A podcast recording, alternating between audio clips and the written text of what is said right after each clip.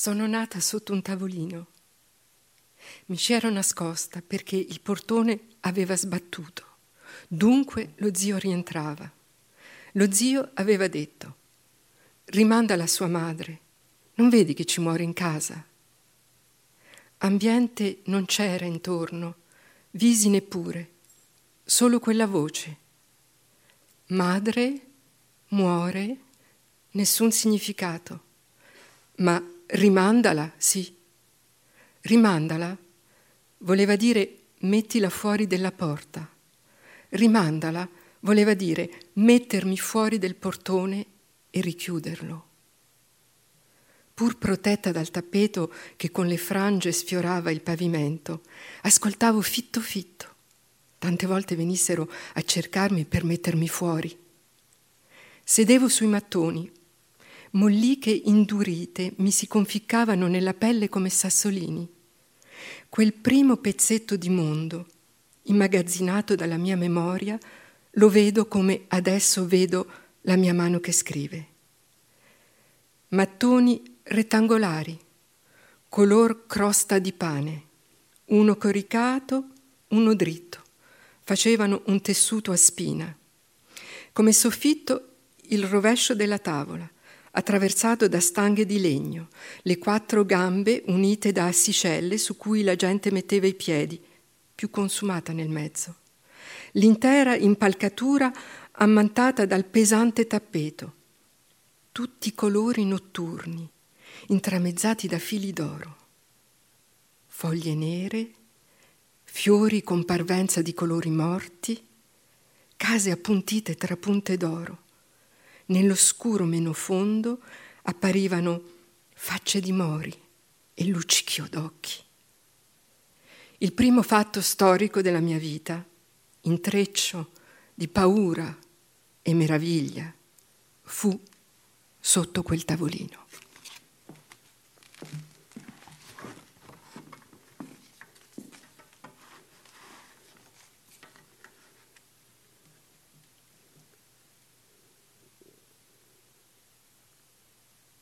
Je suis née sous une petite table.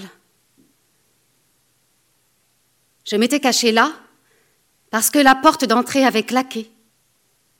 C'était que l'oncle rentrait. L'oncle avait dit Renvoie-la à sa mère. Ne vois-tu pas qu'elle meurt chez nous? Aucune ambiance autour de moi, pas même de visage, seulement cette voix. Mère, meurt, aucun sens. Mais renvoie-la, oui. Renvoie-la voulait dire mets-la dehors. Renvoie-la voulait dire me mettre à la porte et la refermer. Bien que protégée par le tapis de table dont les franges effleuraient le sol, j'écoutais très attentivement, des fois qu'il viendrait me chercher pour me mettre à la porte. J'étais assise sur les briquettes du sol. Des miettes durcies s'enfonçaient dans ma peau comme de petits cailloux. Ce premier petit bout de monde emmagasiné par ma mémoire, je le vois, comme maintenant je vois ma main qui écrit.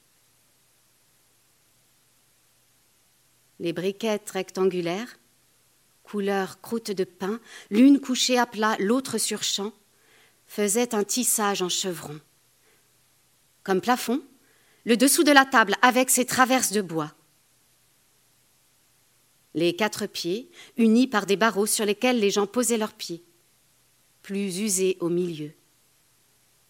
Tout cet échafaudage drapé du lourd manteau du tapis de sable. Que des couleurs nocturnes entretissées de fils d'or. Feuilles noires, couleur nocturne, fleurs à l'apparence de couleur morte, maisons pointues brodées d'or. Dans la partie foncée, la moins sombre, apparaissaient des têtes de mort et des yeux étincelants. Le premier fait historique de ma vie, entrelacement de peur et d'émerveillement, eut lieu sous cette table. La cause de tout, un prêtre. Comment aurait-il pu savoir, lui, que les enfants saisissent plus que les grands ne le supposent? Même ceux qui, leurs enfants, les ont faits, ne le savent pas. Pour les gens bien, c'était Don Domenico. Pour le commun, c'était Don Dome. Ma tante disait encore Menghino, terme venu d'ailleurs, en train de mourir alors que déjà naissait l'autre, Domme. Elle faisait tout comme une dame, se mêlait au peuple uniquement pour appeler son frère. Lui, non. Il ne coupait pas les prénoms. Il disait Paolina. Lui, il parlait précis comme un dictionnaire. Mais ceux qui arrivaient à lui arrivaient à elle. Une catégorie de gens disait Madame Paoli, une autre Madame Paolina.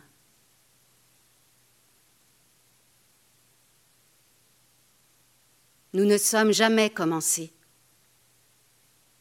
Personne ne trouvera le piton auquel s'accroche le premier anneau de la chaîne.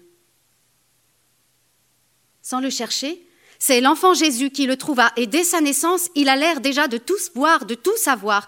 Lui, c'était un enfant qui pouvait bénir les vieillards. Nous, nous commençons à être avec le premier souvenir que nous rangeons dans notre magasin. Le lieu où l'on eut les premières alertes de la vie devient nous-mêmes. Treya.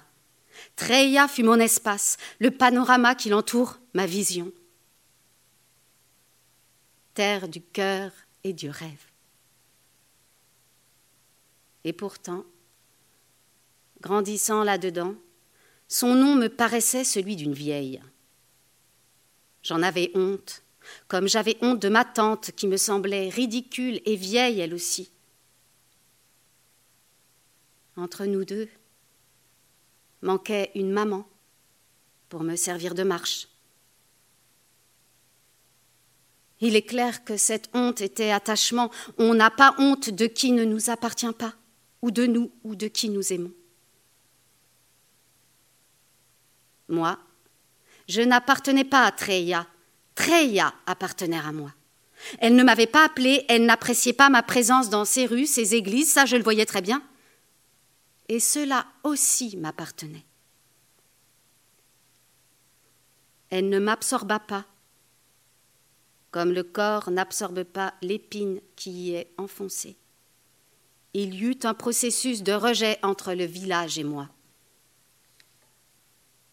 La seule qui ne me rejeta pas, fut Madame Antoniette, phénomène de générosité hilar, mais elle n'était pas de là. J'y restais peu de temps, l'enfance, l'âge des caresses.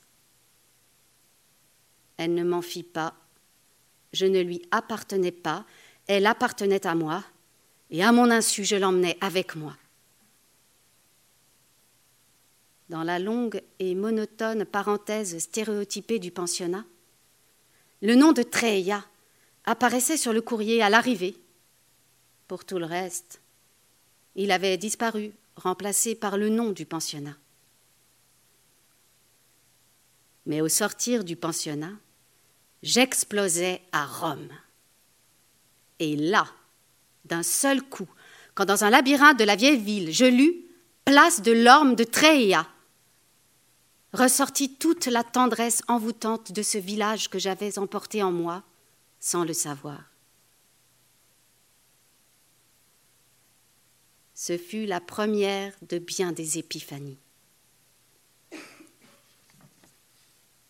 Rome et Treia ont en commun le mystère de leur nom. Rome, nom masque, celui qui cachait le vrai.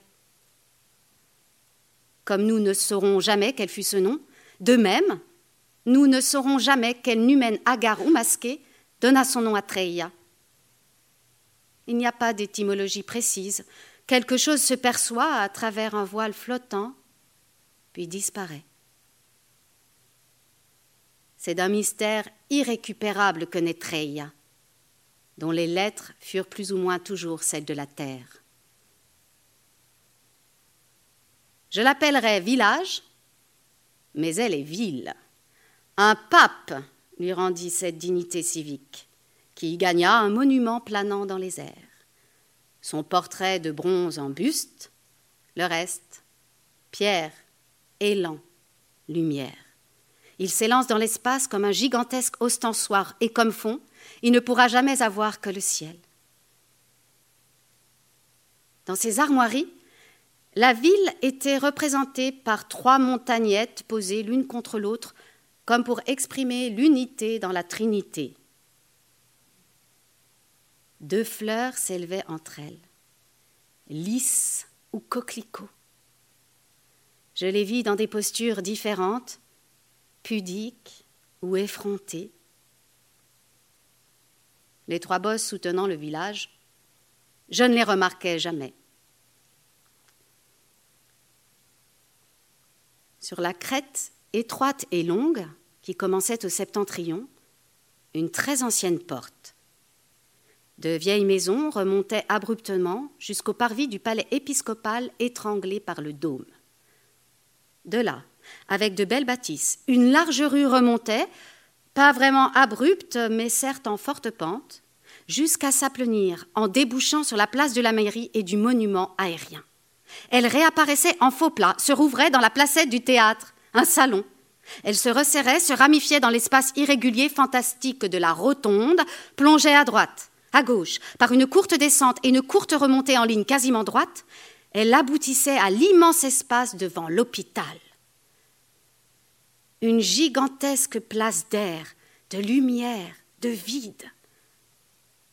Par là, on entrait dans quelque chose qui n'était pas des rues ni même des ruelles. C'étaient des passages, des escarpements, des fossés au milieu d'un empilement de sombres maisonnettes.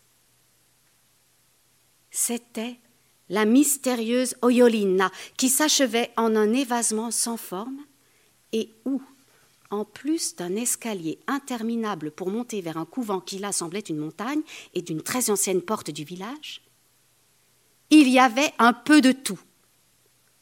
Monter, descente, masure et maisonnette, deux églises, deux sacristies, un puits et aucune échoppe. De cet en bas, où le dôme s'enfonçait de tout son poids, sensiblement ou non, la crête remontait toujours vers le sud.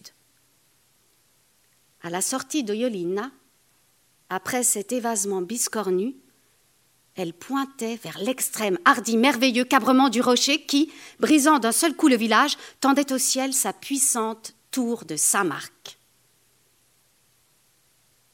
À l'extérieur, il y avait un espace herbeux sous la tour, une proue, d'où l'on ne pouvait voir que les lointains. Entre la tour et cet espace herbeux, les murailles se rejoignaient. On disait comme ça, mais ce n'était pas des murailles, c'était une route. Une route blanche qui, en le contournant, contenait le village. Les murailles du Ponant et celles du Levant, sur lesquelles donnaient l'arrière des maisons et les potagers sur les terrasses. De ce côté-ci, une rangée d'arbres, de l'autre, vers l'extérieur, un soutènement fait de poutres équarries placées en pied pour éviter des chutes. En réalité, elle servait pour s'asseoir au soleil. Rambarde, le vrai nom secret de cette palissade. N'importe quelle rambarde était faite pour éviter les chutes, mais elle était là parce qu'il y avait le balcon, et le balcon était là parce qu'il y avait la vue.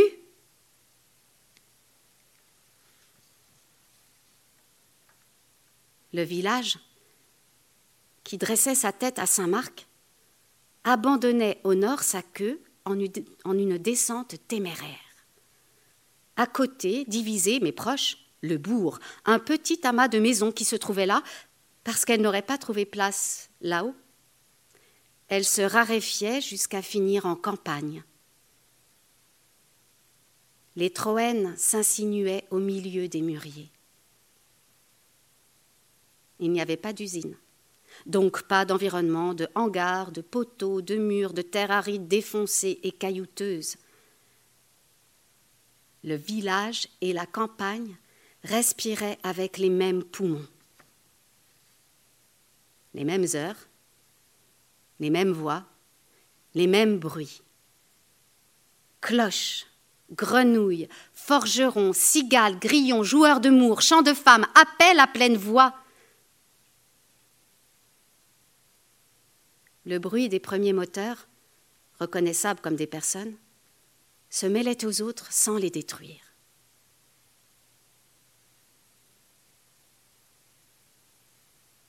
Cette table, sous laquelle naquit ma conscience, se trouvait au milieu d'une immense salle à manger rectangulaire dans la maison du bénéfice. En tant que prêtre, l'oncle était un bénéficiaire, un mentionnaire. La maison était un usufruit du bénéfice. Mentionnaire, bénéficiaire, ainsi s'appelaient ceux qui touchaient moins et qui prenaient place en bas dans les stalles du cœur ceux qui se trouvaient en haut et qui touchaient plus s'appelaient chanoines. Le grand appartement du côté de la rue était de plein pied. De l'autre, celui qui donnait sur les murailles, les fenêtres étaient à la hauteur d'un second étage. Au-dessous, il y avait cave, étable et cellier. Au-dessus, un autre étage de la maison, sans rien devant, on voyait Pitti et la rocaccia. Entre eux et nous, tout en bas, au milieu des arbres, blanchoyait la route nouvelle. La grande porte donnait sur une entrée carrée où s'ouvrait un arc et quelques portes. Celle de droite, dès qu'on entrait, hypocritement dissimulée sous la même teinte que le mur, se refermait sur un escalier laid, sombre, ébréché qui conduisait au cellier, à la cave, à l'étable. Après l'arc et le vestibule qui suivaient, en deux rampes confortables et lumineuses, l'escalier en pierre grise montait à l'étage, étage loué à des gens qui venaient de temps à autre. Pour moi, c'était comme s'il n'avait pas existé parce que jamais je ne vis aucun d'eux ouvrir ou fermer la grande porte. Celle-ci était tout. Propriété, division, unité, intimité. Si j'avais vu que quelqu'un d'autre l'ouvrait ou la refermait, la maison n'aurait pas été la nôtre. Nous, là-haut, à l'étage,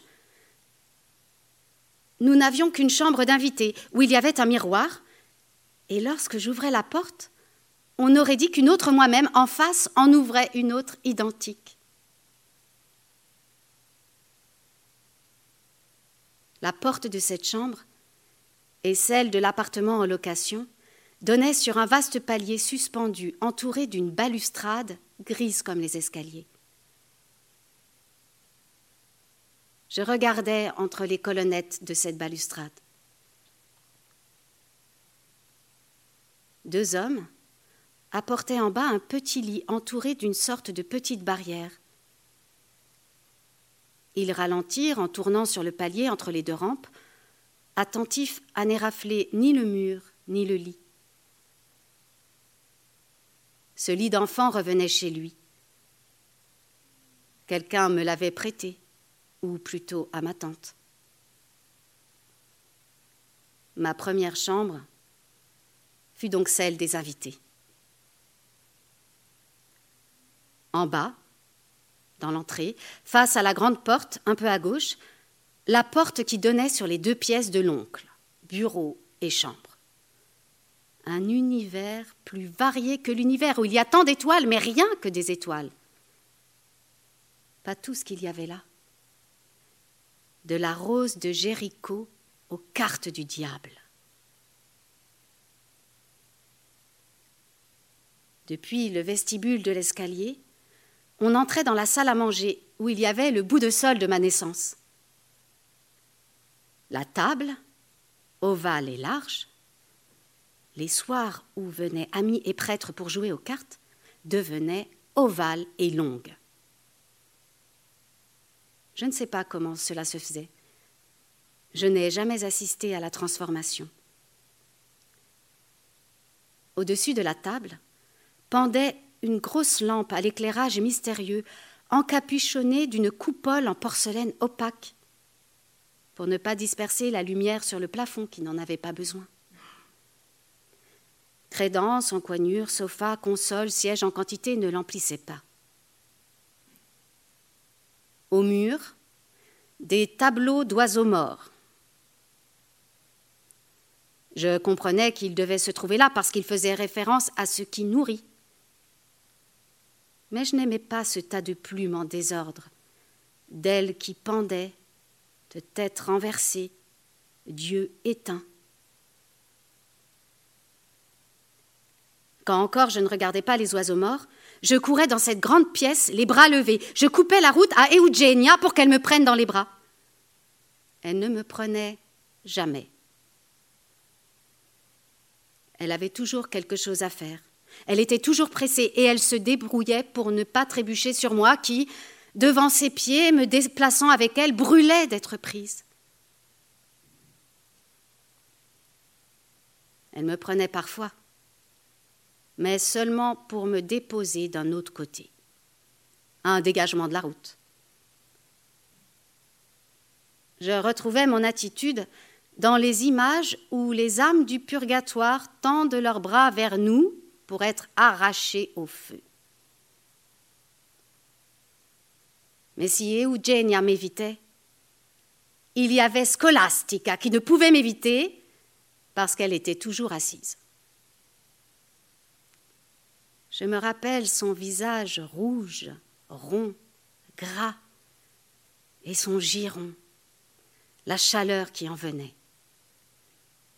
Poitrine et ventre faisaient une masse en pente, d'où ses genoux dépassaient le peu qu'il me fallait pour y appuyer mes bras.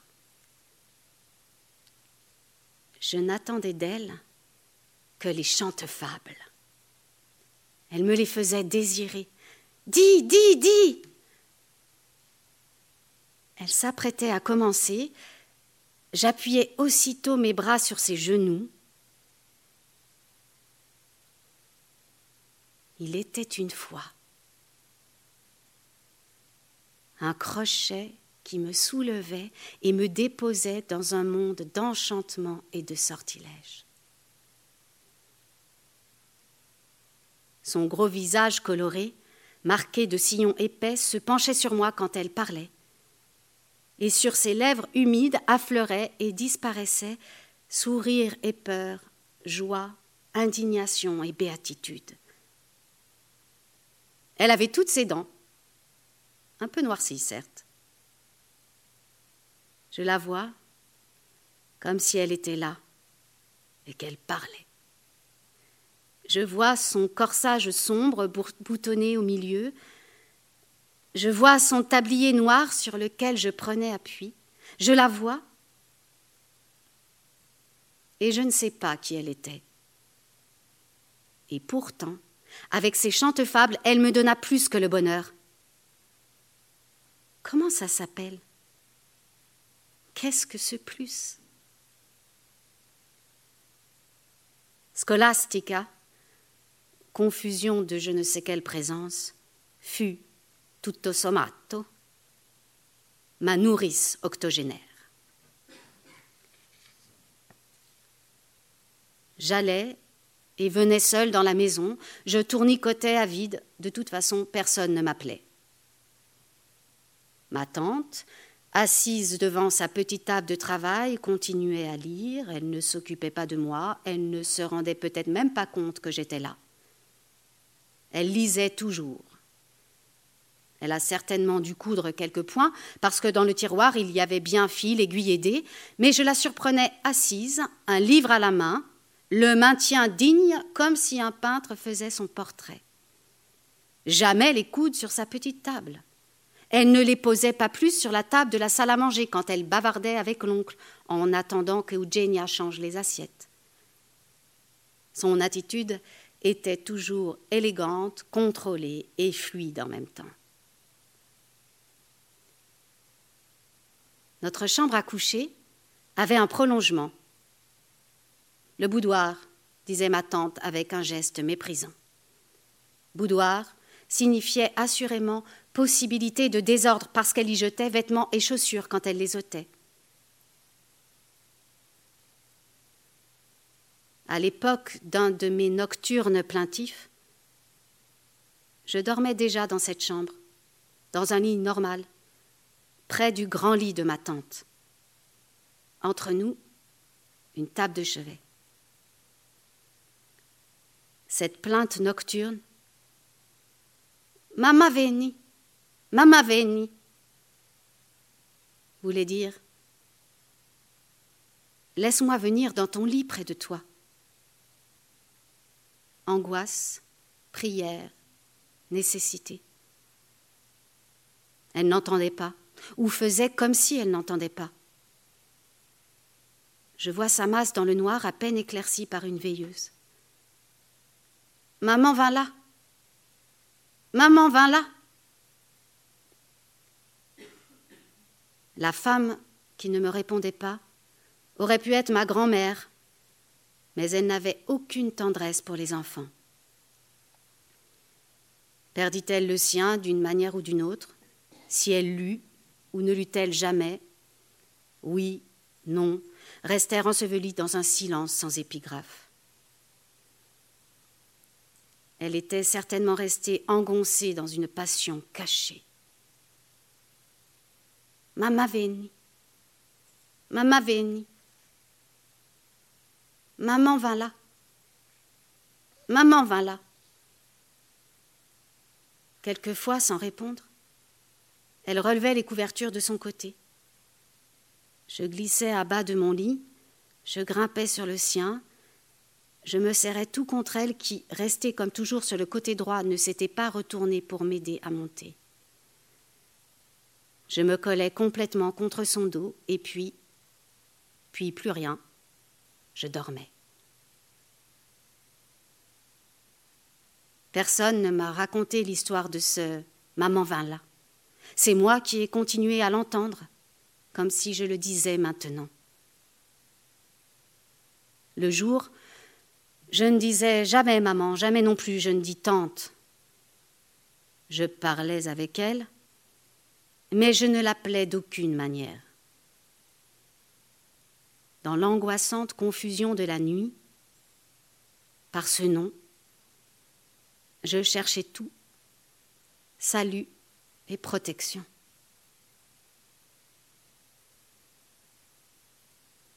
Il y avait une autre pièce,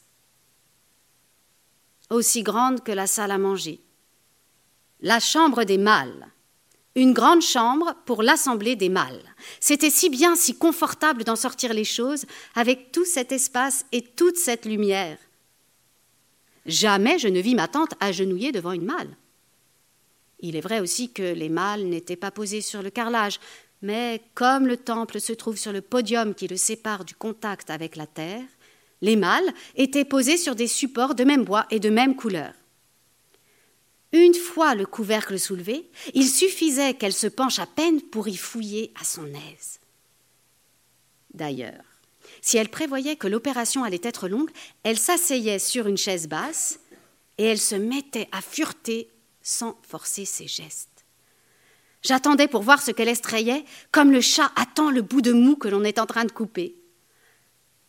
Les merveilles qui en sortaient étaient inépuisables. Tous les autres avaient des coffres, non des mâles comme nous, et les gardaient au milieu des autres meubles.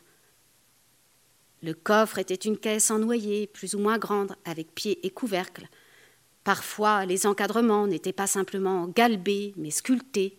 Les pauvres y gardaient leur linge de lit et l'appelaient déjà bahut, comme la classe moyenne, alors que les paysans continuaient à dire coffre.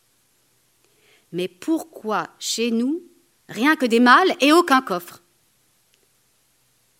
Que les oncles venaient d'ailleurs. Je le savais, mais pas d'où qu'il y eût la maison patricienne à Treia, sans qu'elle leur appartînt. C'était vrai aussi, comme si le nom de famille était planté là, mais qu'ils vinssent de terres inconnues. Était-il venu de l'extérieur depuis beaucoup ou peu de temps? Jamais une allusion qui le laissa supposer. La malle sans le déménagement, le provisoire, et il y en avait là une pleine chambre. Peut-être parce qu'il n'y en avait pas dans la maison, je tombais amoureuse des coffres. Et lorsque je fus une femme mûre, j'en désirais encore un. Mais tantôt manquait l'argent pour l'acheter, tantôt manquait la maison pour l'y mettre, tantôt manquait l'envie de le vouloir.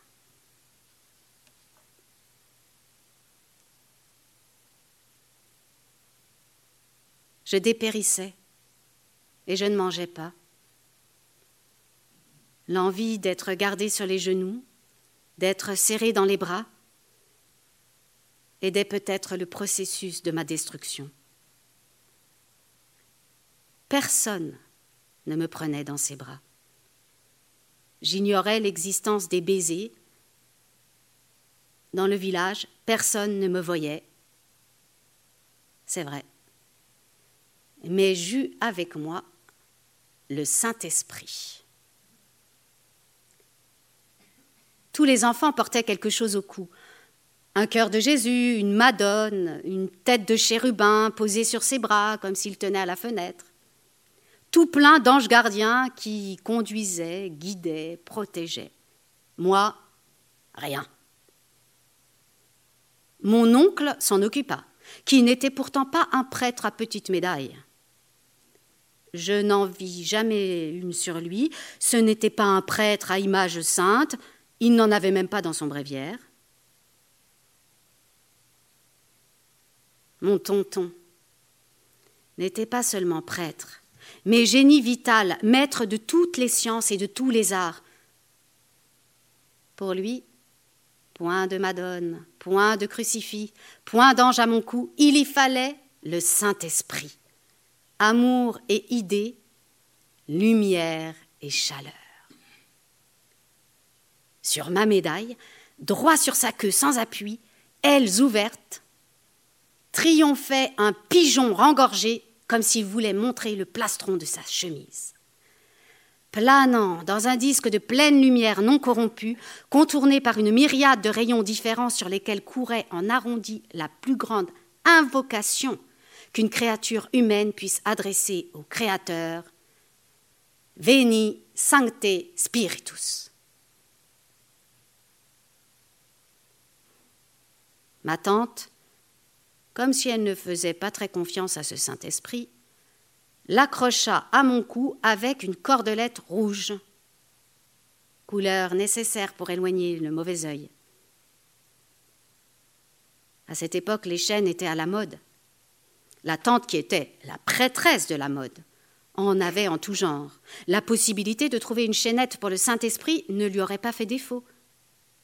Mais avec l'or ou l'argent, le mauvais œil pouvait opérer selon son bon plaisir. Ce qui pendait de mon cou, ce n'était pas une médaille, mais une pièce de monnaie frappé au cours du conclave qui amena à l'élection du pape Ganganelli, l'ennemi des jésuites. L'oncle, qui avait dans ses mains tous les arts et métiers, dans sa tête toutes les découvertes et les inventions, y avait percé un trou parfait, juste au-dessus de la tête du Saint-Esprit. Il s'était servi de quelque chose de dissolvant ou de blanchissant, parce que tout autour, comme une auréole, il y avait un petit halo fondu. Ce n'était pas un prêtre désacralisant, au contraire. Ce qui passait par son esprit était consacré, parce qu'il reliait tout à l'univers et à son principe. Même ce qui passait par ses mains et par son cœur ressortait consacré. Sans y donner aucune importance, il accrochait au cou de sa fragile intruse une pièce de monnaie parce qu'il y avait le Saint-Esprit. La monnaie avait disparu, restait le Veni Sancte Spiritus. Il n'aurait pu suspendre à mon cou une plus grande invocation. En entrant dans la cuisine, juste en face, une porte, presque toujours fermée. Près de celle-ci, un comptoir en maçonnerie. Pas d'ombre, même pas dans ces deux grottes, l'une refuge du charbon, l'autre du charbon de bois. La cendre pour la braise éteinte était dans une corbeille à l'intérieur du réduit, près de la porte. On la prenait avec la pelle à feu sans avoir à monter. Ce comptoir était appelé les fourneaux. Trois fourneaux, chacun la rencontre d'un vide horizontal avec le vertical. Quand ils étaient tout à fait allumés, ils s'enveloppaient tout doucement d'un voile gris-violet. Une petite tournée de pincettes, et ils retrouvaient leur ardeur. Si on était pressé, on les aidait à brûler avec le ventoir, disait Eugenia. Nous, nous disions éventoire. Au début, il y avait à la fin de la flambée un bref moment tout à moi, éternel. Suivre l'anéantissement du papier brûlé. Un instant, il conservait la forme de quand il avait fini de flamber. Un instant, peut-être inexistant parce qu'en brûlant, il se détruisait, même après la flambée, durant cette germination de flamèche, langue d'un feu qui çà et là tentait vainement de reprendre.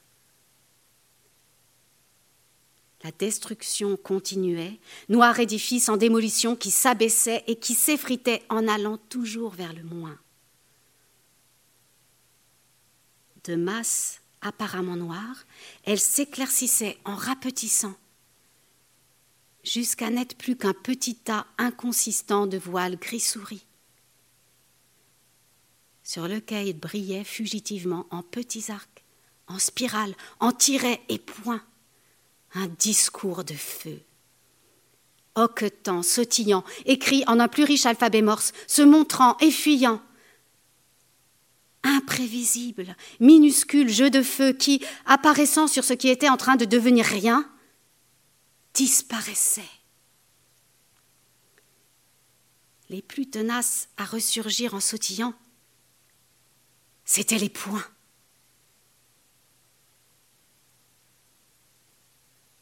Lorsque même ceux-ci ne s'allumaient plus,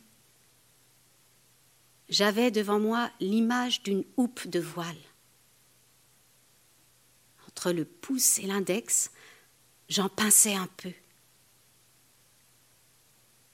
Je ne saisissais jamais rien. Sur les doigts, seule sa couleur, comme après avoir saisi les ailes d'un papillon.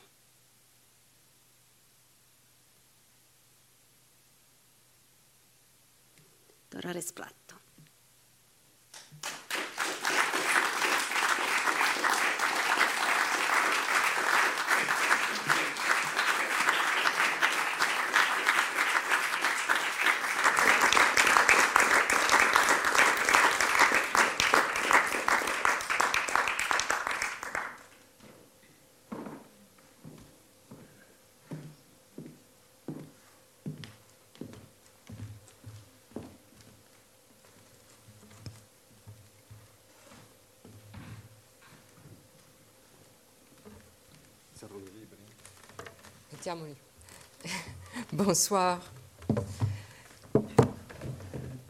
Jean-Paul Manganaro, Laurent Lombard.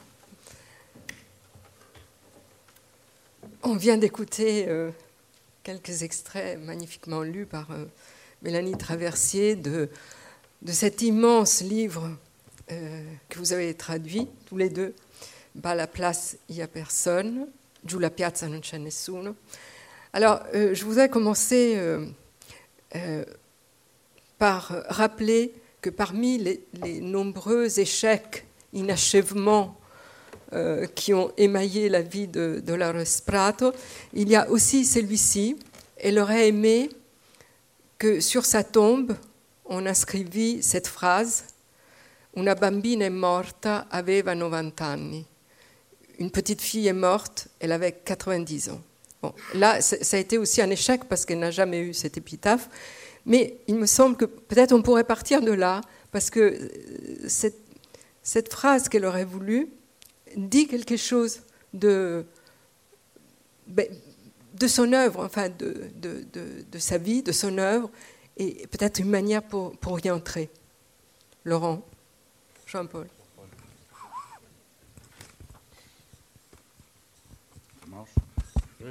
Si tu parles là-dedans, oui. Euh, ben, qui était-elle?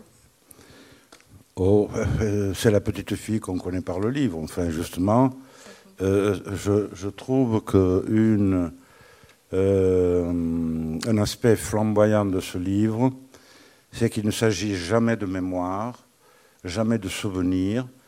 C'est faire remonter toutes les, conditions de l'expérience qui a été la constitution de cette douleur de vivre, en fait mais en même temps avec une gaieté incroyable. Il y a, toujours euh, cette vivacité enfantine, euh, cette curiosité polissonne, euh, et une volonté vraiment de tout connaître aussi, qui lui est donnée à la fois par l'oncle, d'une part, mais aussi par la tante, dans des, dans des aspects tout à fait différents. Alors c'est ce côté qui est resté entièrement cristallin de l'enfance, qui est euh, un des moments sublimes de ce livre. C'est-à-dire, il n'y a pas le savoir d'après, il n'y a pas la connaissance euh, qui vient après. Hein.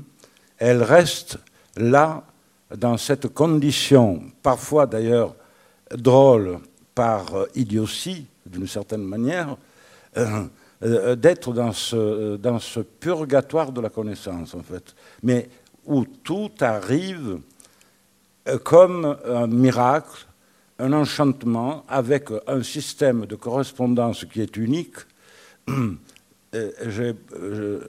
Euh, évidemment, tous les textes que Mélanie a lus sont magnifiques, mais le dernier fait comprendre là ces, étincelles qui n'arrête pas de s'allumer dans le noir, comment il y a cette grande capacité de tout revivre dans l'écriture. Les étincelles constituent toute une écriture incroyable. Et hum, peut-être que ce livre a été possible pour elle parce que justement elle a gardé en elle, encore à 70 ans, à 80 ans, malgré toutes les expériences qu'elle a pu vivre par ailleurs, est resté le moment le plus vif, le plus incandescent, euh, émotivement euh, fulgurant de sa vie. Et que tout le reste, après tout, n'était qu'une, euh, quelque chose de quotidien, de banal, enfin, et que, ça ne méritait pas d'être relaté. Reste la pureté, l'innocence de cet émerveillement constant face à l'expérience parce que c'est très matérialiste. Hein, c'est très matérialiste. Il n'y a jamais de renvoi métaphysique. Même quand elle parle de religion, c'est du matérialisme. Euh, Laurent Lombard, alors euh, ce que disait Jean-Paul Manganaro, c'est-à-dire il n'y a jamais le, filtre du, présent, c'est-à-dire de la main qui écrit euh, à 80 ans, ne, ne, se superpose jamais à ce temps suspendu, cristallisé, qui est, qui le temps de, cette enfance. Et donc il y a un, statut particulier justement de la mémoire, du souvenir, euh, qui, est souvenir euh, euh, cicatrice, dit-elle, tatouage, incisione. Hein, c'est quelque chose qui est gravé à tel point que elle n'accepte, elle ne reprend que les souvenirs, enfin que les choses dont elle se souvient. Et, et personne d'ailleurs ne lui a jamais raconter ce qu'elle a vécu quand elle était enfant. Oui, en, lisant, en écoutant euh, Mélanie et cette très belle lecture de fragments de, du livre, je me rendais compte à quel point ce livre est un livre contre la mélancolie. Dans la plupart des livres qui racontent des souvenirs d'enfance, la mélancolie, la nostalgie, le soleil noir, tous ces deuils que l'écrivain essaye de faire par l'écriture pour atteindre un point d'origine qu'il cherche euh, être euh, justement le point euh, de blessure, au fond n'existe pas dans ce livre. Ce livre commence par la blessure, mais elle ne retrace pas justement ce parcours avec cette distance nostalgique pour aller chercher ce point de blessure. Au fond, elle le connaît. Ce qui fait que ce livre superpose dans une gémellité parfaite le temps présent et le temps passé, et voire peut-être même le temps futur, au fond. Donc il n'y a pas cette distance-là. Pour moi, c'était très évident à la lecture orale de, Mélanie. Donc, euh, et c'est ce qui fait que ce livre, parmi tous les livres que l'on peut lire, et Dieu sait s'il y en a, est un livre unique. C'est un livre absolument unique. Je n'ai jamais rencontré, car Dieu sait s'il y a des livres et Dieu sait si j'en lis, je n'ai jamais rencontré de livre où l'enfance était à ce point anoblie par l'absence de mélancolie. Et comme on en a marre de la mélancolie, ça fait du bien. Parce que ça fait du bien d'avoir des soleils jaunes. Des soleils. Hein. Alors, Pardonne-moi, mais pour moi, la mélancolie, c'est un état de douceur aussi. On dit douce mélancolie. Alors, euh, il y a quelque chose peut-être qu'il faut, qu'il faut juste euh, évoquer. C'est-à-dire que cette blessure qui est là depuis le début, euh, c'est l'abandon. C'est l'abandon. Euh, on ne va pas, on va pas rappeler toutes les vicissitudes de, la vie de Dolores Pratt. Enfin, elle a été abandonnée par sa mère quand, elle était, quand elle avait à peine quelques jours. Et, d'abord mise chez une nourrice à la, campagne près de Rome où elle est née, et puis ensuite envoyée dans cette ville des, marches, petite ville des marches, euh, qui s'appelle Treia, et, et envoyée chez un couple très très étrange, un prêtre et sa sœur, mais un prêtre qui a vraiment très, qui n'est un rien catholique, si je puis dire, et, une sœur qu'on a entendue, vue à travers la lecture de, Mélanie Traversier. Donc donc, elle, elle arrive dans, dans une, un, lieu et, avec des personnes qui ne sont pas une véritable famille, mais si on réfléchit bien, tous les trois sont des outsiders. Est-ce que, cette composante, parce que tous les trois sont, euh, de la le à un moment donné, c'est à l'intérieur de Treia, de la ville, nous étions la République de San Marino. C'était vraiment un État dans l'État. Euh, euh, par rapport à l'excentricité euh, de, de, la situation et aussi de ces deux personnages. Bah, elle, revendique à un certain moment le statut d'orpheline, enfin, vers la, fin, pour expliquer quoi. Hmm? C'est la phrase, fondamentale chez elle, c'est Nous ne sommes jamais commencés, où elle met le monde entier, pas seulement elle qu'on comprenne. La parenté, elle élimine donc du coup toute la problématique freudienne en, en une phrase. elle la ramasse différemment, en fait. La ramasse différemment. Et ça, c'est, quand même un côté extrêmement drôle euh, euh, de, de, de, Prato. Nous ne sommes jamais commencés. Et en même temps, cette soif constante de saisir quelle est non pas l'origine, mais l'étymologie de l'être. Est-ce que c'est possible? Donc, elle n'arrête pas de reconstituer des, échelles de valeur incroyables pour aboutir à quelque chose qui lui a été nié. Et c'est une manière de se poser vraiment en face du monde, euh, euh, de, manière politique. C'est-à-dire, je serai toujours contre quelque chose puisque vous ne m'avez pas donné l'essentiel pour que je sois de votre côté. Euh, et c'est ça, cette allure qui est constante. Euh, en fait, c'est une, c'est, une petite fille qui, à un moment donné, voit les microbes. Enfin, non seulement elle voit les microbes, elle entend les bruits du silence. Donc elle est toujours contre courant. Elle voit un petit quelque chose sur le plafond et elle se demande ça marche ou ça marche pas. elle, croit que c'est un insecte et elle, suit ce déplacement optique hein, et elle en fait toute une histoire. Donc, j'avais préparé une belle phrase quand même, je vais vous la lire. voilà, elle ne questionne pas son expérience, mais interroge ce qui a constitué cette expérience. Voilà.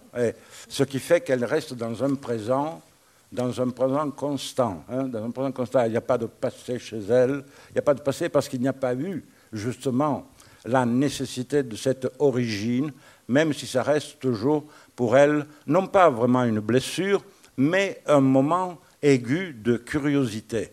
Elle veut savoir pourquoi le chien s'appelle Sile, hein, et pendant des pages et des pages, elle cherche cette affaire c'est incroyable quand elle décrit la cuisine sur 20 pages, cette cuisine ancienne où il y a des casseroles, des marmites, des, euh, je ne sais pas, il y a des mille mots qui n'existent plus et qu'il a d'ailleurs fallu non pas fabriquer, mais chercher au moment de la traduction parce que c'est incroyable. Elle, ne, fait pas euh, de l'encyclopédisme même si elle en fait. Il y a les deux. Il y a les deux. Et euh, il faut quand même comprendre une chose, c'est qu'elle part d'une culture positiviste. Elle part d'une culture positiviste, mais au final de son expérience, de son expérience euh, euh, de vie, elle aura traversé la littérature italienne, la littérature internationale, le futurisme, la guerre, la dictature, donc des apports qui vont effectivement nourrir euh, sa conscience élaborative euh, de Carducci euh, jusqu'à qui on veut, enfin à Sandro Penna par exemple. Voilà. Et, il, y a, il y a toute cette charge culturelle, bien sûr, mais qui est pour valoriser ce moment absolument inconscient où la conscience se constitue. Alors, moi, je. je, sais pas si j'ai répondu à la question, euh, mais, tu, as répondu à 36 000 autres questions que, euh, qu'on pourrait se poser. Euh, alors, moi, j'avais trouvé une autre, une autre pas, une belle phrase, mais, mais je me disais, au fond, quand je lis ce, roman, c'est un chef-d'œuvre de la littérature, mais qui n'a pas recours à la littérature. Je ne sais pas comment dire ça, autrement, mais il y a quelque chose qui, qui se fait en dehors, en dépit presque de la littérature. Et, peut-être, je ne sais pas. Oui, euh, euh, je vais rebondir sur ta question et sur ce qu'a dit Jean-Paul, en précisant que selon moi, les ratages biographiques constants de Dolores Prato aboutissent à une femme une vie d'une femme qui est constamment mise en exil ou en exil. Les blessures de l'enfance, l'absence de la mère, c'est-à-dire l'absence de la protection, de l'affection dont elle parle, on a entendu quelques extraits tout à l'heure, la met en dehors de, en dehors de tout. Et c'est une femme euh, en exil. Et lorsqu'elle écrit ce livre, elle l'écrit aussi avec une écriture d'exil en permanence. Le livre commence et finit sans commencer et sans finir. C'est une forme d'exil. L'écriture, constamment, les mots se reviennent, sont précisés, reprécisés, sont modulés constamment, surtout au long des euh, près de 900 pages euh, du, roman. Et ils sont constamment mis en exil eux-mêmes. Euh, donc je me souviens plus ce que tu posais comme question. Ma question, c'était, c'était justement pour essayer de saisir cet objet unique qu'est, le roman euh, bas la place, il n'y a personne, cet objet unique. je, me disais, on a affaire à un chef-d'œuvre, parce qu'il est certain que c'est un chef-d'œuvre, euh, mais en même temps, il n'y a rien de ce qu'on pourrait appeler de la littérature telle qu'on la connaît, je veux dire, ni, ni dans le sens classique, ni le roman classique, parce que ce n'est pas un roman. C'est le propre d'un chef-d'œuvre, ben voilà, ni même euh, une écriture d'expérimentation comme on pouvait l'avoir en Italie dans les années 60, euh, euh, c'est-à-dire au moment où elle commence à penser, à, écrire dans les années 70. Donc voilà, qu'est-ce que c'est? Il y a des plans différents. Tu veux répondre Je peux tenter? Oui.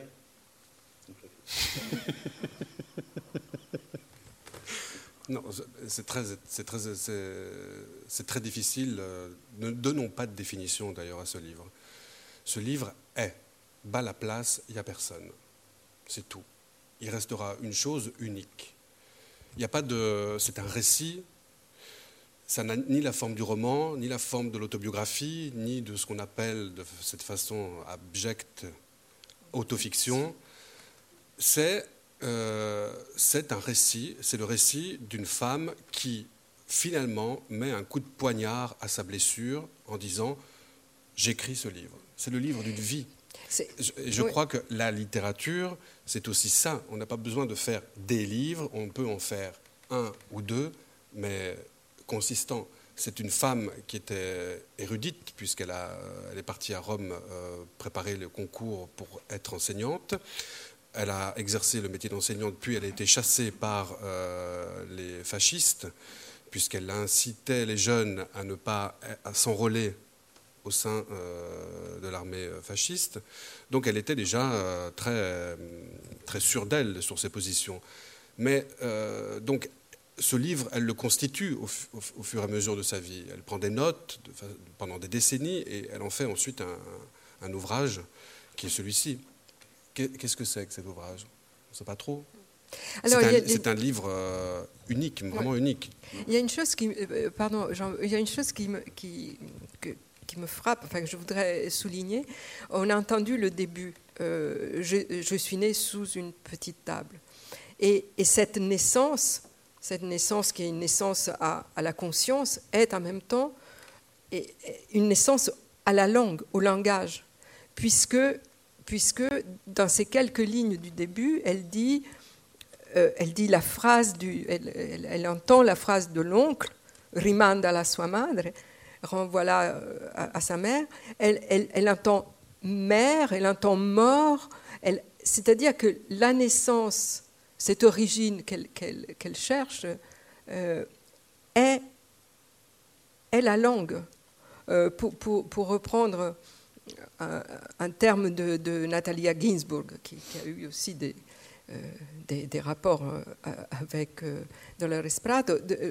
Natalia Ginsburg écrit Lessico familiare, traduit en français la langue de la tribu, je crois. Bon, la, tribu de, de Natalia Ginsburg est sa famille. La tribu de Dolores Prado est la langue. Est-ce qu'on pourrait dire ça? Oui, bien sûr, mais j'aurais aimé répondre à ta question, parce que je la trouve euh, très intéressante s'il n'y a pas un arrière-plan littéraire. Il y a forcément un arrière-plan littéraire, d'une part parce qu'elle en parle, et que c'est celui le plus populaire possible à l'époque de son enfance. Elle n'arrête pas de citer toute une série de textes, de livres qui étaient très populaires, Guerre Meschino, euh, je ne sais plus le titre, enfin bon, mais que j'ai lu, moi, quand j'étais gamin aussi, quand j'étais tout petit, je lisais ces, histoires, en fait. Et, je pense qu'il y a une circulation euh, de ces connaissances littéraires personnelles, mais qui ne sont jamais évoquées comme telles. Il y a certainement du Balzac, il y a certainement du Flaubert, il y a certainement du Georges Sand, du Jean Genot, mais c'est elle qui, l'a englobé, qui l'a fait sien.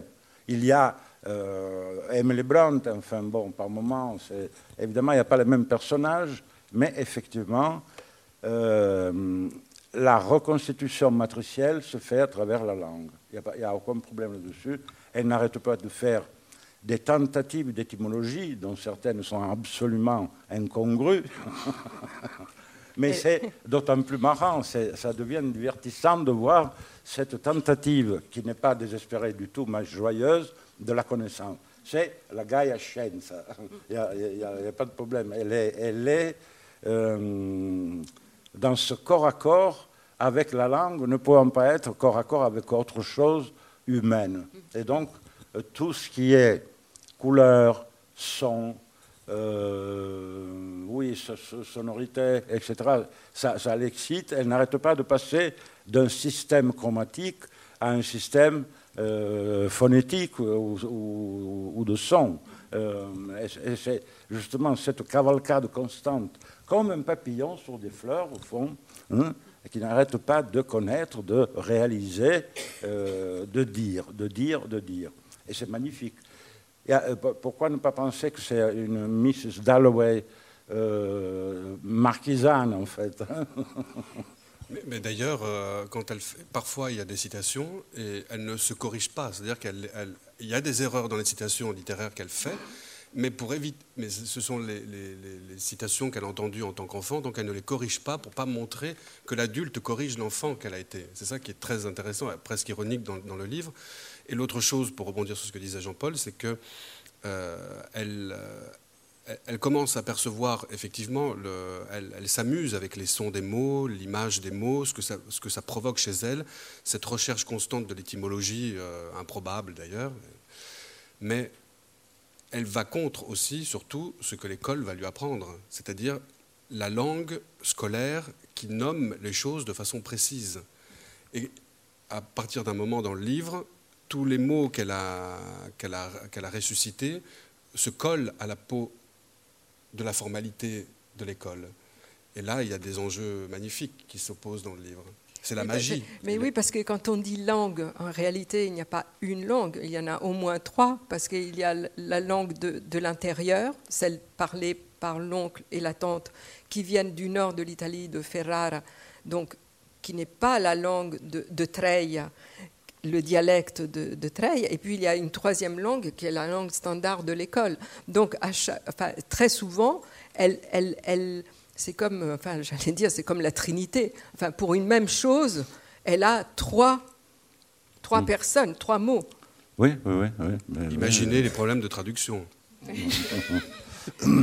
Mais euh, elle, dit quand même très, de manière très évidente et ostentatoire qu'elle a appris à lire très très vite, hein, quand les autres ne lisaient pas. Mais elle dit aussi qu'elle n'arrêtait pas de regarder les livres de l'oncle, et en particulier euh, les gravures de Gustave Doré sur la Divine Comédie, euh, ou un autre livre, je ne me souviens plus lequel, d'ailleurs toujours avec l'illustration de Gustave Doré.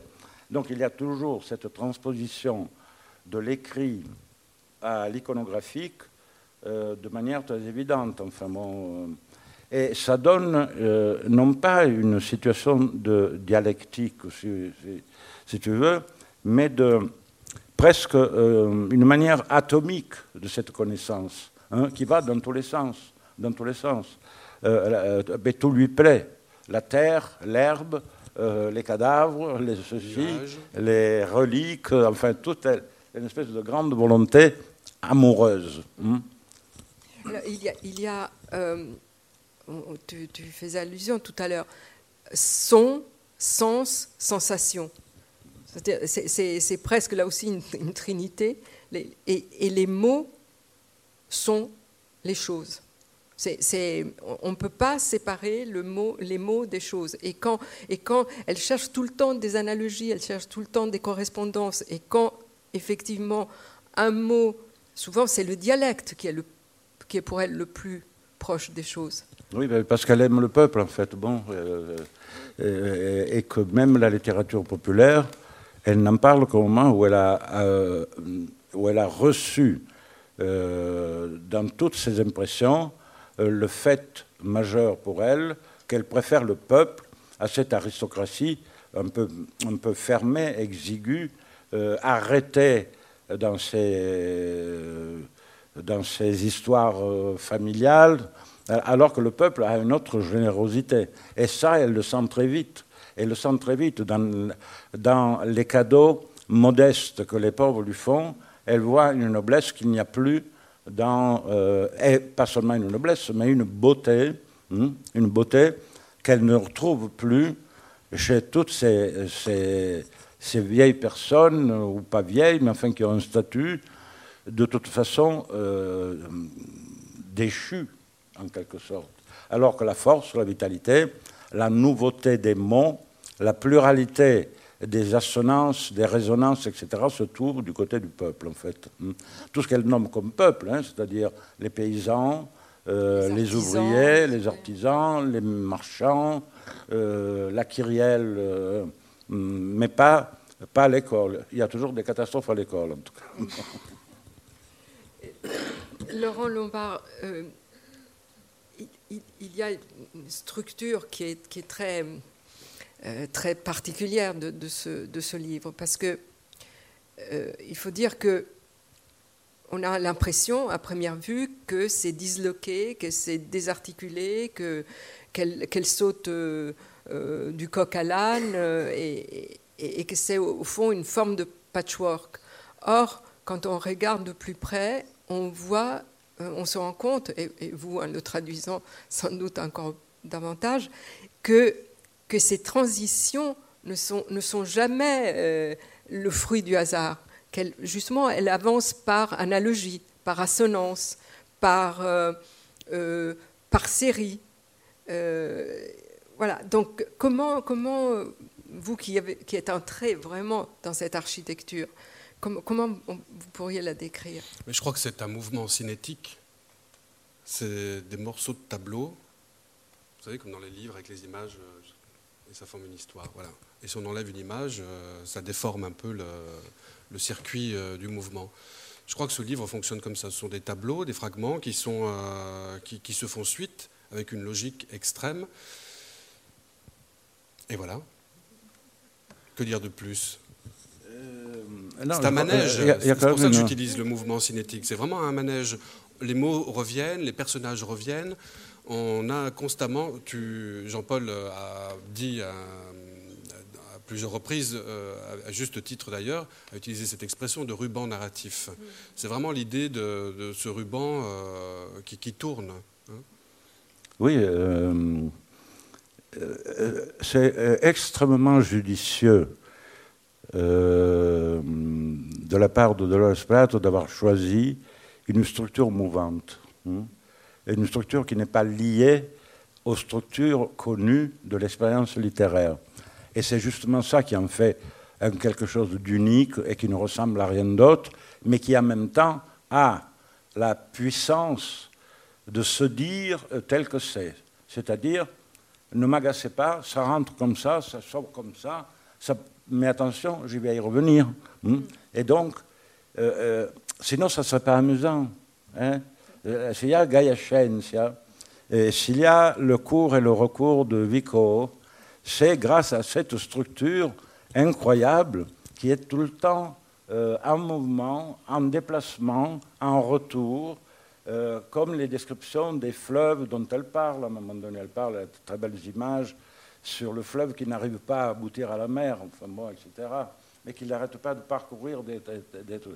Et c'est ça son unicité, cette force déterminée qu'elle met dans le fait de ne pas faire un roman ni une nouvelle, mais ce qu'elle appelle, elle, une narration. Une narration. Et alors, du coup, ça devient Scheherazade, si je dois faire des comparaisons. Hein c'est Scheherazade qui n'arrête pas de raconter et de servir euh, euh, au lecteur de Miroir aux Alouettes, enfin. Et ce qui fait que, enfin, c'est un livre de, de, combien de pages, je ne sais plus, dans 900 l'édition 900.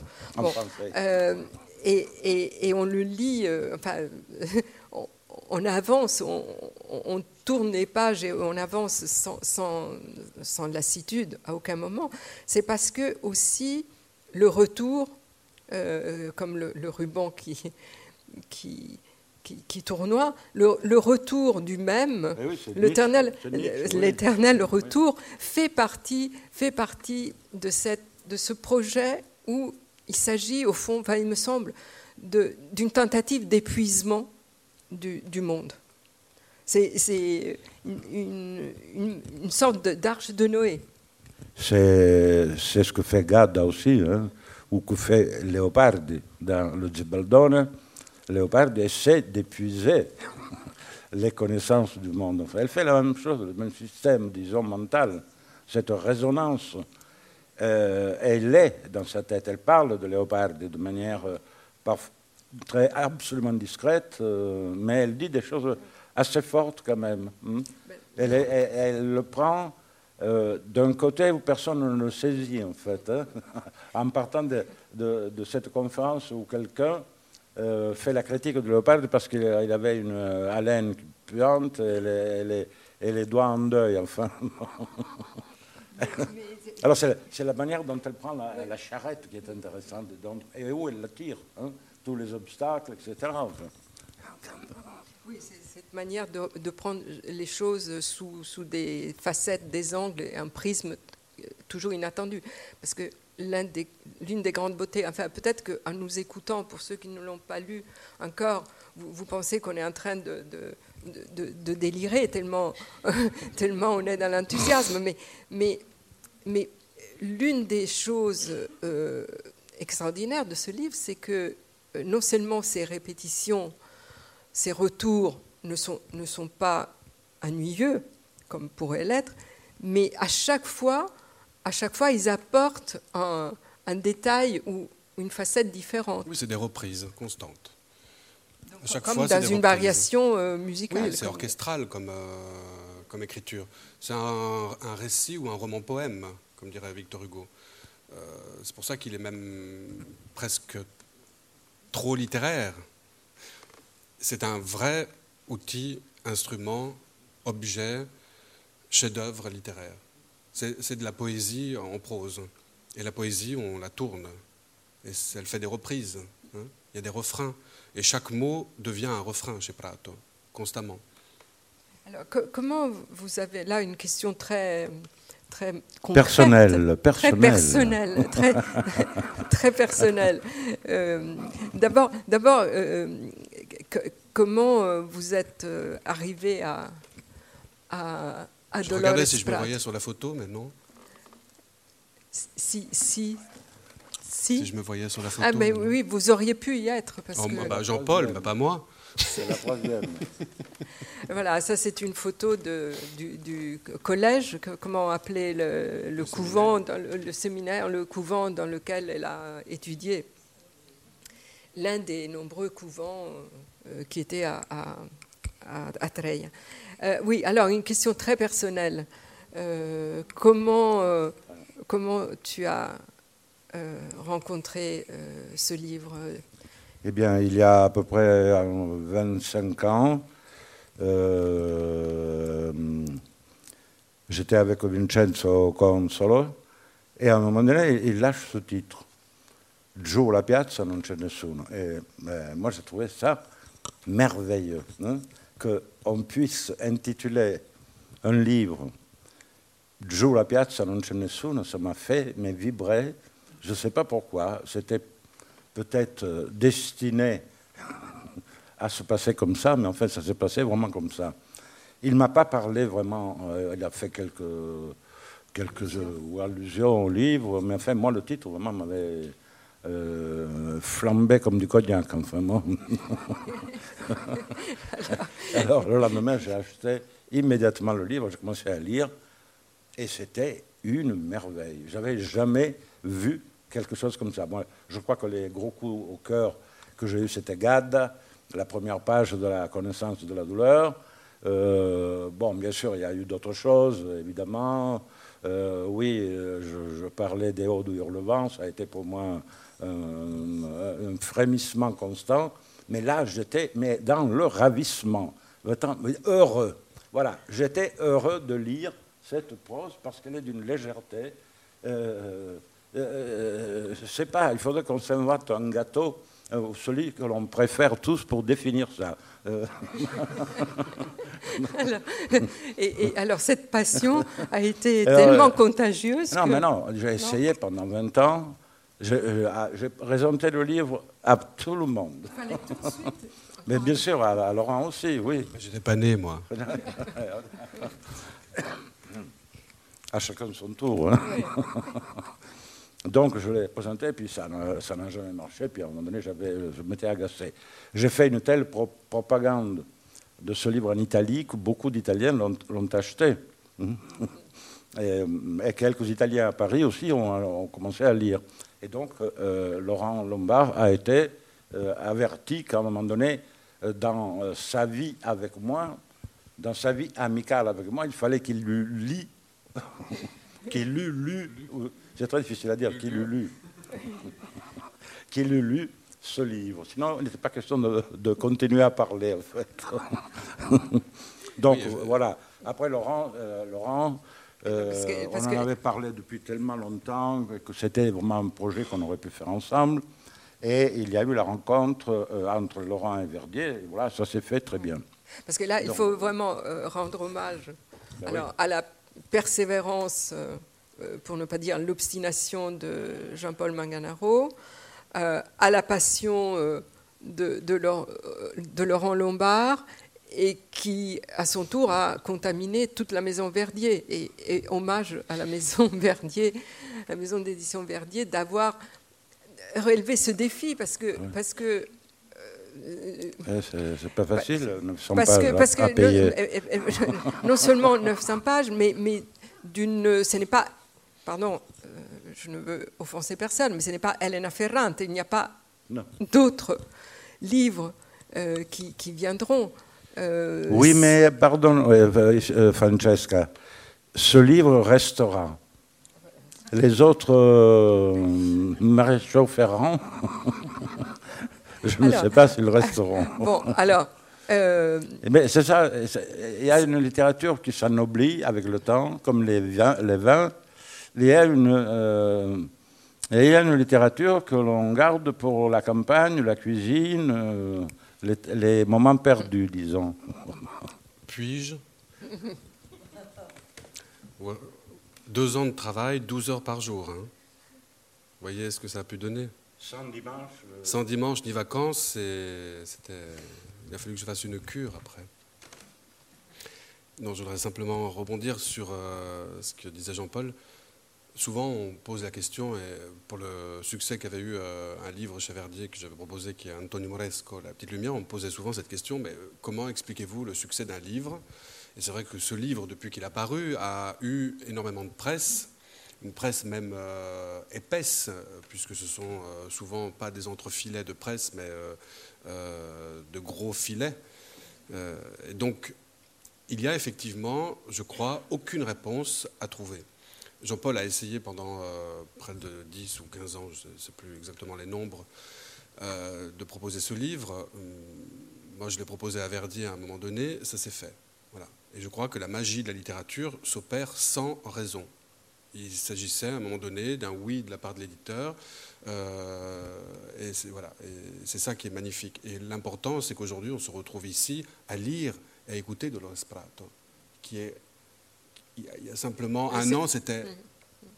Personne ne l'aurait parié. C'est très émouvant. Enfin, là, je parle vraiment à titre personnel, mais c'est extrêmement émouvant d'entendre euh, euh, ce soir, ici, euh, résonner les, mots de Dolores Prato à travers votre très belle, magnifique traduction. C'est très émouvant parce que, non seulement parce que je partage ces paysages, puisque je suis née pas loin, mais parce que justement, euh, j'ai suivi un peu, j'ai suivi euh, de manière très personnelle euh, l'évolution de quand, ce livre est arrivé en Italie. il a été pris plutôt comme, comme une curiosité d'une vieille dame de, presque 90 ans. Et, et c'était plutôt ce phénomène-là qui, qui attirait avant de se rendre compte, quand il y a eu la version intégrale, euh, que, c'était un monument littéraire. Je pense quand même que euh, chez, certains, il y a eu la notion précise qu'ils étaient en face d'un chef-d'œuvre. Je pense surtout à Zampa qui a reconstitué tout le manuscrit, qui, qui l'a recodifié en quelque sorte. Euh, euh, aussi bien pendant les quelques années de la vie qui restaient à Dolores Prato qu'après. Hein. Et donc, c'est grâce à, à l'opiniâtreté, l'insistance de, de, quelques personnes que ce livre a ensuite vu au fond trois éditions, celle de Einaudi, celle de Mondadori et l'actuelle de Quadlibet. Mm-hmm. Donc il y a quand même euh, quelqu'un qui, euh, qui, a voulu de manière très, très déterminée, euh, malgré toute, toute l'histoire qui avait circulé autour de ce livre. Enfin, voilà. Et puis c'est vrai que. Mais pardon, ce qui est très émouvant aussi, c'est que l'Italie, dans son ensemble, l'Italie récente, dans son ensemble, a du mal à accepter les chefs-d'œuvre. Et c'est un vrai problème. Elle a presque passé à côté de Léopardi quand même, un des plus grands philosophes, redécouvert il y a quelques années maintenant, mais elle l'a elle elle elle enterré pendant très très longtemps. Et euh, ce genre de livre unique euh, pose problème. On a l'impression que les Italiens ont des problèmes face à ces objets euh, Qui- non, qui non ne sont pas- identifiables. qui ne sont pas des objets de l'industrie éditoriale. Certainement. Et la France Alors- a encore là Oui. un- une férocité euh, de liberté extrême. Mm.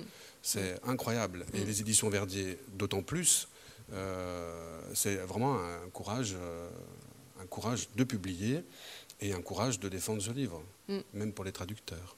Alors, comme, comme je suis un peu dans le temps suspendu, je ne sais absolument pas, et, et peut-être qu'on a largement dépassé notre, notre Il est temps. 20h43. Euh, Bon, bon. Alors, euh, simplement, pe- peut-être un mot quand même, parce que Giù la piazza non c'è nessuno, euh, ce titre, euh, euh, d'abord rappeler que c'est une, c'est une comptine.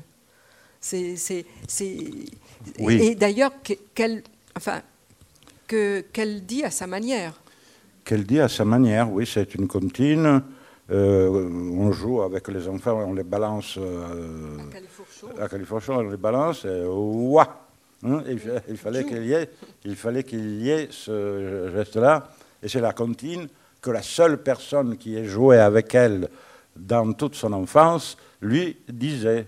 Et elle l'a. euh, La mémoriser. mais nous avons euh, rencontré, nous avons rencontré une personne dernièrement qui nous disait que dans les euh, marches, euh, on dit giù euh, la strada, giù la piazza, Oui. qui n'est pas italien. En, en italien, on dirait giù piazza. la piazza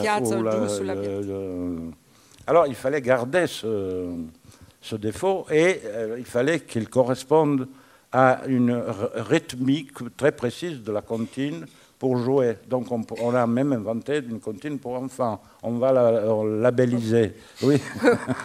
Vous allez l'enregistrer. Et Joe Labelle, il fallait qu'il y ait ce bas et pas en bas la place ou autre chose. Bon, il fallait qu'il y ait cette contraction pour que, bon, évidemment, ça ne rend pas le marquisant, euh, évidemment, mais enfin, ça rend quelque chose, au moins une, euh, l'attention à quelque chose d'étrange. Voilà.